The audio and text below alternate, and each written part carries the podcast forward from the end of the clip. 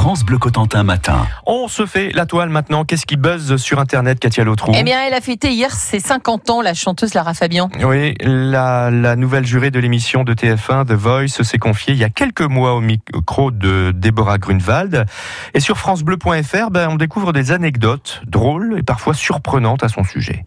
Par exemple, on apprend que quand Lara Fabian était petite, sa grand-mère lui donnait le surnom de papillon. Vous savez pourquoi? Ah non, pourquoi? Bah, C'est assez simple. Lara Fabian, euh, enfant, s'inquiétait souvent et se posait euh, euh, beaucoup de questions sur ce qui allait se passer le lendemain et, et sans pour autant donc, profiter du temps présent. Et du coup, sa grand-mère lui demandait Et si, à Lara Fabian, et si tu étais un papillon et que tu n'avais que quelques jours à vivre, est-ce que tu te préoccuperais de ça ce point-là? D'où son surnom de papillon. Voilà, c'est Wow. le surnom de. On Lara apprend comme ça des choses de Lara Fabian. C'est d'ailleurs le nom de son euh, dernier album, Lara Fabian, qui euh, a fait aussi du droit, des études de criminologie infantile. Écoutez-la. Je voulais comprendre comment est-ce qu'un enfant peut basculer de cet espace totalement pur, euh, inhabité par, euh, par, par le mal ou par la peine, et de quelle façon est-ce qu'il devient un être en souffrance qui peut à son tour faire souffrir quelqu'un? Ça m'intéressait vraiment. Voilà Lara Fabian donc qui se confie. L'entretien a été filmé. Il est à retrouver sur francebleu.fr. Lara Fabian qui va se produire au Zénith de Caen le 6 février Effectivement, et France Bleu Cotentin va vous offrir vos places ce matin vers 9h10. Ça serait dommage de passer à côté. Et maintenant, Katia, cette histoire donc de passagers SNCF transportés. Ça alors, dans une benne d'un tracteur Oui, c'est une vidéo qui fait le buzz. hein. Ça se passe dans le Lot-et-Garonne. Un train Ah oui. intercité Bordeaux-Marseille tombe en panne. Témoin de la scène, un agriculteur qui propose alors de transporter les passagers dans la benne de son tracteur pour rejoindre des bus de substitution.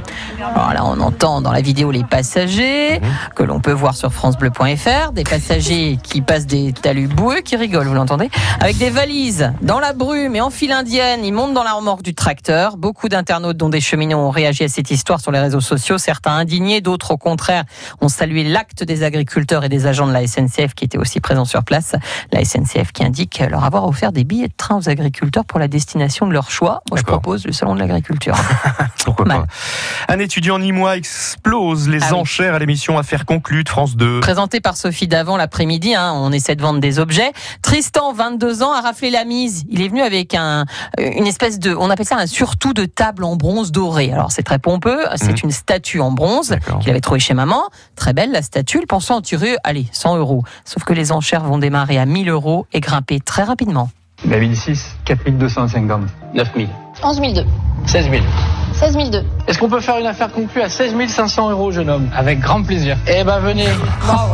Allez. 16 500 euros, record historique pour l'émission. Le bronze qui dormait chez maman a été réalisé par le Pierre-Philippe Thomire, le fameux ciseleur de l'empereur. Il avait notamment conçu et fabriqué de nombreux surtout de table, comme on appelle. C'est ce qu'on mettait sur les tables à l'époque pour Napoléon Bonaparte et son entourage. Alors, Bravo, record, hein. record historique, là, 16 500 euros, Ouais. ça se trouve, ça en vaut euh, 10 fois plus. Et peut-être, peut-être que derrière, hein, ceux qui ont acheté vont encore vendre plus cher. Ouais, qui Euh, sait hein, On qui se sait fait la toile sur France Bleu. Le programme télé à suivre, tiens, justement, dans un instant.